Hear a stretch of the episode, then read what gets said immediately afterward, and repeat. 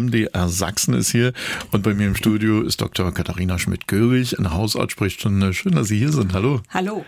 Es gibt eine ganze Menge Diabetiker in Deutschland, die im Moment so richtig gar nicht wissen, was sie machen sollen. Es gibt einen Impfstoff, Ozempic heißt der, den haben äh, viele diabetisch äh, oder Diabetiker äh, schon bekommen, weil es ein guter Impfstoff ist. Der hat allerdings eine Nebenwirkung, auf die ja auch viele stehen, dass nämlich das Gewicht unter bestimmten Umständen reduziert wird, weil man einfach weniger Appetit hat. Äh, ob das jetzt der Grund ist oder einfach ein Lieferengpass, weiß ich nicht, aber viele Diabetiker haben sich auch bei uns gemeldet und sich beklagt, die kriegen einfach den Impfstoff nicht, der ihnen verschrieben worden ist. Was ist denn da los? Also ganz kleine Wortkorrektur, es ist kein Impfstoff, es ist ein Medikament. Also eine in Spritze, aber von daher durchaus ein bisschen ähnlich. Also es ist ein Medikament, was sehr wirksam in der Diabetestherapie ist, äh, Blutzucker senkend und eben auch eine ziemliche Bedeutung in der ähm, äh, Gewichtsproblematik bekommen hat. Das wird auch erwartet, dass es mal zugelassen wird ähm, und vielleicht sogar mal Kassenleistung für Patienten, die kein Diabetes haben, aber mit einem schweren Übergewicht zu kämpfen haben. Ja, ähm, es ist einfach ein Punkt, wie wir inzwischen ja bei vielen Medikamentenklassen haben, bei Antibiotika, bei ähm, bestimmten Fieberschmerzmitteln und äh, oder eben ganz Kinder, ne? oder ja. eben ganz dramatisch äh, bei manchen Krebsmedikamenten. Ja. Ähm, ich habe da jetzt natürlich auch keine Lösung parat, sondern äh, würde sagen, wir, wir sollten gucken, das ist ärztliche Verantwortung, dass wir tatsächlich priorisieren, für wen das Medikament wirklich auch für eine mhm. sehr gute Blutzuckereinstellung sehr wichtig ist. Und dann hoffe ich natürlich, dass wir Lösungen finden, auch letztlich verantwortungsvoll mit unseren Medikamenten umzugehen, zu schätzen wissen, was wir haben und eben auch sorgsam schauen, dass wir nichts wegwerfen und dass wir natürlich äh, gerade hier in Deutschland neue Wege gehen, dass wir wirklich für eine Sicherung der Medikamentenversorgung äh, bessere Lösungen finden. Ja, es ist schon eine sehr ungewohnte Situation, muss ich sagen. Das, das man kennt es gar nicht, nicht. Man hat sein Rezept vom Arzt, geht in die Apotheke, kriegt das Zeug spätestens nächsten Tag, wenn es bestellt werden muss und gut ist. Aber die Frage haben wir nicht und wir wissen mhm. auch gar nicht, wann es wieder kommt, ist neu. Genau, wir sind eben auch sehr an, sehr wohlstandsverwöhnt ja. und äh, haben vielleicht auch ein bisschen zu schätzen verlernt, äh, wie wertvoll eben viele Medikamente sind. Ich hoffe, das ist vielleicht ein positiver Nebeneffekt dieser ja doch Mangelversorgung, in die wir hier gerade rutschen. Dann habe ich eine Hörerin, die sich bei uns gemeldet hat, die immer mal wieder mit Magenschmerzen zu tun hat. Und zwar immer dann, wenn sie ein bestimmtes Schmerzmedikament nimmt, nämlich Ibuprofen. Aspirin, Paracetamol ist da nicht ganz so, aber die helfen ihm auch nicht so gut, sagt sie. Äh, woran kann denn das liegen, dass immer bei ihr dann Magenschmerzen kommen? Ist das ja. so ein, dafür bekannt? Genau, also das ist eine der wichtigsten Nebenwirkungen dieser, auch dieser ganzen Medikamentenklasse. Also Ibuprofen, Diclofenac, Voltaren kennen viele. Das sind Medikamente, die aufgrund ihrer Wirkungsweise eben auch die Magenschleimhaut, ich sag mal, anknabbern. Äh, es gibt Patienten, die haben da sehr viel weniger Probleme. Manche sind sehr empfindlich und da gibt's vielleicht die Lösung, äh, dass man für, die, für den Fall, dass die Patientin wirklich dringend Ibuprofen nehmen muss und keine Alternative hat, kann man einen sogenannten Magenschutz dazugeben, also noch ein Medikament, damit es besser verträglich wird. Aber selbstverständlich sollte man versuchen, eben wirklich auf diese Medikamente so gut wie es geht zu verzichten. Dann habe ich hier die Frage einer Hörerin aus Dresden reinbekommen. Sie hat mit ganz viel Disziplin und Sport abgenommen und nicht nur so fünf Kilo, sondern 20 Kilo, was ja echt ordentlich ist. Mittlerweile hat sie unteres Normalgewicht, fühlt sich aber damit sehr, sehr wohl, ist sehr beweglich, aber sie hat festgestellt, dass sie nach der Gewichtsabnahme äh, jetzt immer damit zu tun hat, dass sie so schnell kalt wird. Hände und Füße sind oft mhm. kalt, Schuhe, die sie früher gern mal offen getragen hat, geht gar nicht mehr. Es muss alles alles richtig dick verpackt sein. Kann das tatsächlich mit der Gewichtsreduzierung zusammenhängen? Ja, ganz eindeutig ja. Also bei der, also auch wenn die Patientin oder die, die Hörerin jetzt im unteren äh, Normbereich ist, dann klingt das schon ein bisschen also auch in Richtung äh, Untergewicht. Kann ich auch nur warnen davor.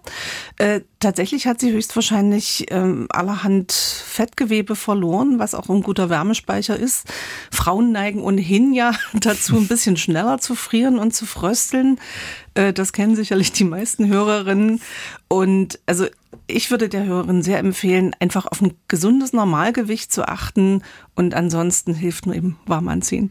Und wir nehmen uns jetzt mal Heuschnupfen vor. Hier hat sich eine Hörerin gemeldet, die hatte so das Gefühl, da stimmt was nicht, ist zum Arzt, da wurde ein Allergietest gemacht und es kam raus, sie ist gegen einiges allergisch, nämlich gegen Hunde, Katzen, Hausstaub, Schimmel, aber nicht gegen ihren Ehemann, das muss ich gleich dazu sagen.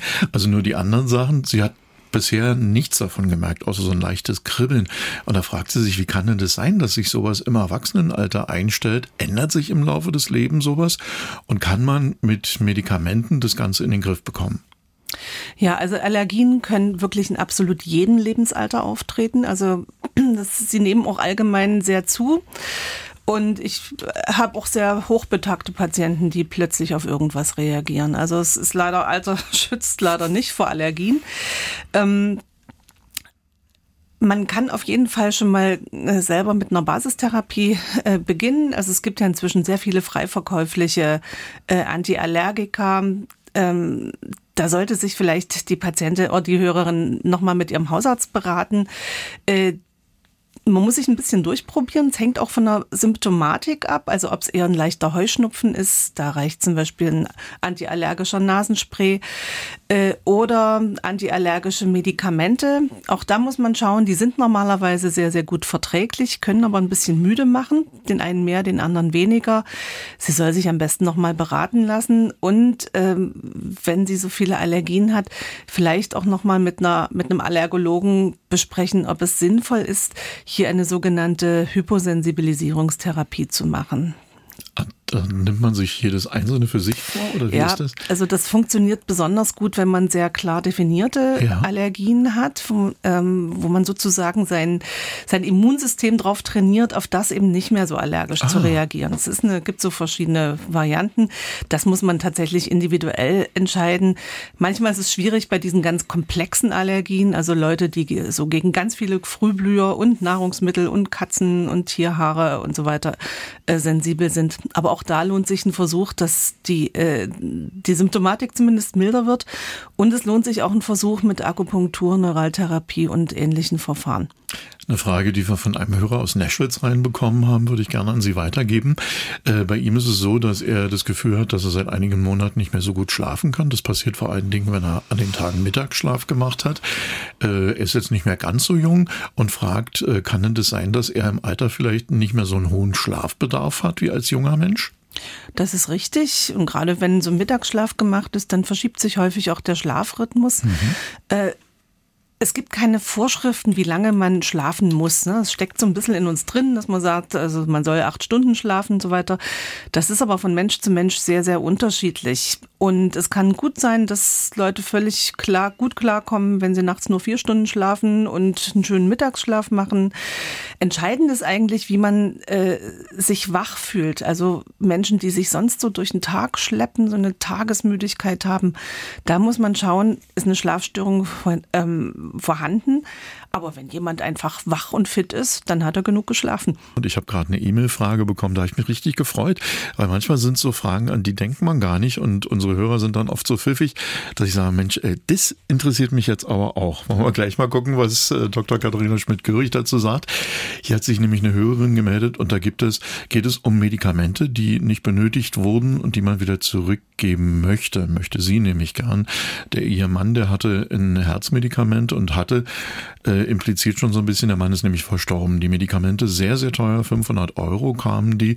Äh, jetzt hat sie beim Arzt gefragt, nee, der nimmt's nicht zurück. Und, und sie fragt sich, das muss doch damit was Sinnvolles anzustellen sein. Finde ich irgendwie auch, wenn die noch gut sind. Ja, da bin ich auch ganz bei der Hörerin. Äh, mir blutet auch völlig das Herz, wenn Medikamente weggeschmissen werden. Mhm. Das hatte ich ja schon eingangs bei dem Thema gesagt. Und ich denke, das ist tatsächlich eine gesundheitspolitische Aufgabe, hier mal vernünftige Regelungen zu finden, dass eben nicht verwendete, aber vollkommen haltbare, intakte, äh, weiterverwendbare Medikamente äh, vernünftig weiterverwendet oder weitergegeben werden können. Da gibt's keine, also gibt's eine Menge ähm, eigenartige juristische Regelungen und ähm, also ich persönlich äh, werfe kein Medikament weg, um es mal so zu formulieren.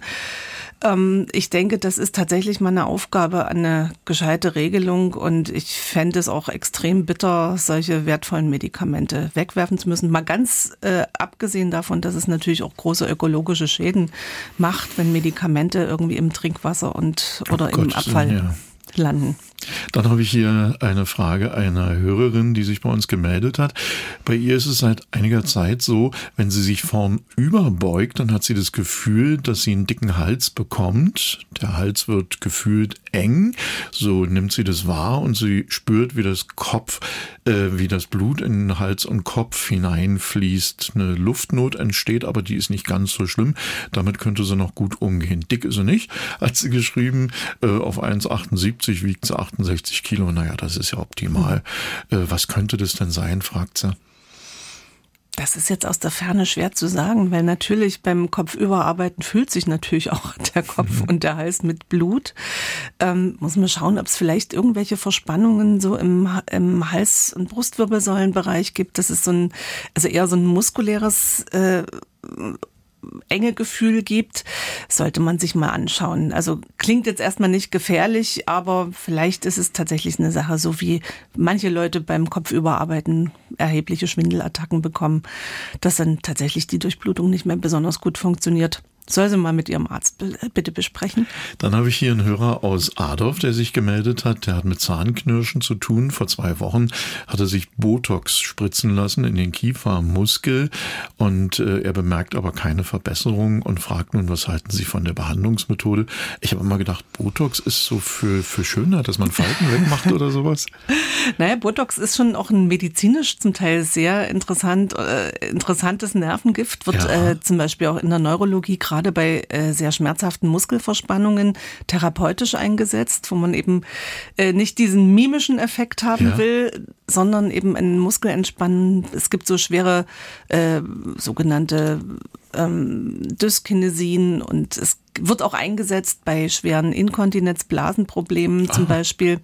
Also es gehört in neurologische Fachhände und beim Zähneknirschen, dem sogenannten Bruxismus, ähm, ist es auch eine der Optionen, wobei nach meiner Erfahrung man hier vor allem einen guten Zahnarzt braucht und gute Physiotherapie, die sich mit diesen sogenannten kraniomandibulären Dysfunktionen gut auskennen. Also diese ähm, komplexen Verschaltungen im oberen Halswirbelsäulen, Kiefer, Kopfbereich, das ist eine ganz, äh, ganz vertrackte Geschichte. Gibt es ein paar Spezialisten dafür? Aber äh, hier würde ich auch nach zwei Wochen äh, noch nicht aufgeben, sondern hier vor allem auch noch nach guten Physiotherapeuten suchen. Ja, mein Hörer, der ist 50 Jahre alt, der leidet an merkwürdigen Symptomen. Schwindel, Kopfschmerzen, leichte Gelenkschmerzen, hat schon eine Menge untersuchen lassen, ist noch nichts bei rausgekommen. Die Hausärztin hat jetzt gesagt, ja, das könnte aber auch psychosomatisch sein. Das äh, zweifelt er jetzt an, weil er ja die Symptome sich nicht einbildet. Oder gibt es sowas, fragt er. Hm. Ist vielleicht so ein grundsätzliches Missverständnis. Also psychosomatisch heißt nicht, dass man sich Symptome einbildet. Die Symptome sind ja da. Genau. Also die sind, äh, die sind wahrnehmbar. Das ist genau das, was den Hörer ja dazu äh, genötigt hat, auch so viele Untersuchungen machen zu lassen. Das heißt, sie sind spürbar, sie sind real, realistisch und sind da. Es gibt nur eben so viele Ursachen, warum man diese Symptome hat. Und gerade Schwindel ist so ein Symptom, was also immer mit einer gewissen Stresssymptomatik einhergeht, was immer mit auf einen Anspannungszustand äh, hindeutet. Auch so Gelenkschmerzen und Verspannungen. Das sind häufig körperliche Reaktionen auf seelische Belastungen oder auf äh, auf zugrunde liegende Konflikte oder auf andere Erkrankungen, wo es manchmal dauert, die, äh, denen auf die Spur zu kommen. Oder wo einfach manchmal die die Verarbeitung des Schmerzes und die Wahrnehmungsverarbeitung äh, gestört ist. Und da ist es wirklich sinnvoll, äh, das abklopfen zu lassen. Also psychosomatisch heißt ja nicht, das ist irgendein Stigma, sondern es ist ein anderer Umgang äh, mit Symptomen umzugehen. Und manchmal eben auch äh, den Ursachen für diesen veränderten Umgang auf, den, auf die Spur zu kommen. Also Psycho, vielleicht noch so viel. Also psychosomatisch ist ein Schmerz immer Manchmal hat er eher eine klassische körperliche Ursache. Herzinfarkt oder sowas. Aber ein Herz kann auch wehtun, weil man großen Kummer hat. Das hm. vielleicht als bestes Beispiel. Tja, dann machen wir hm. in 14 Tagen weiter mit den nächsten äh, Medizin- und Gesundheitsfragen. Für heute vielen Dank, Dr. Katharina Schmidt-Görig. Und bleiben Sie schön gesund. Das war die Hausarzt-Sprechstunde von MDR Sachsen. Und wenn Sie Haustiere haben, hören Sie doch auch mal in unsere Tierarzt-Sprechstunde rein. In der App der ARD Audiothek.